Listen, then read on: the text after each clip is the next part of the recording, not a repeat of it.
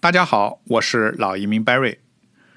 二零二零年的四月三十号，多伦多时间上午九点开始，加拿大移民部大幅上调了移民申请费用，几乎所有移民类别都上涨了百分之五十。比如经济类移民，主申请人的费用从五百五十加币涨到了八百二十五；商业类移民主申的费用从一千零五十加币上涨到了一千五百七十五。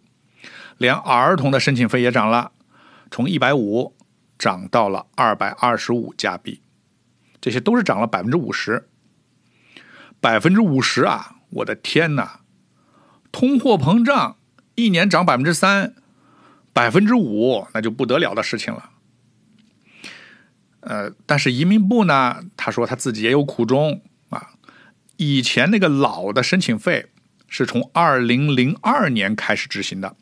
已经有十八年没有涨过价，啊，那你这么算一下呢？每年通胀，假如假如说按按百分之二点五来算，啊，那么这十八年乘起加累积起来呢，也差不多就是百分之五十了，啊，相当于补涨一下，也算合理吧。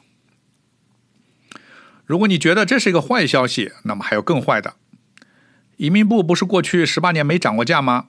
哎，他决定以后不这么干了。他说呀，以后从二零二二年开始，它每年都会涨，每两年会涨一两涨一次价。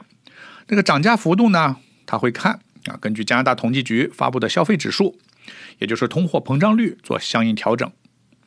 比如每年通货膨胀是百分之二，那么两年呢就是百分之四，哎，那么它每两年会上调百分之四这个价格，连涨价时间都预定好了。啊，即每两年的四月三十号多伦多时间上午九点开始涨价。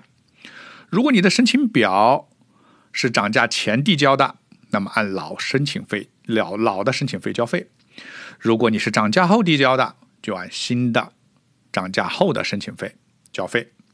如果你的申请表是涨价后递交的，但是你却交的老的申请费，那么你的申请呢会被移民部无情的退回。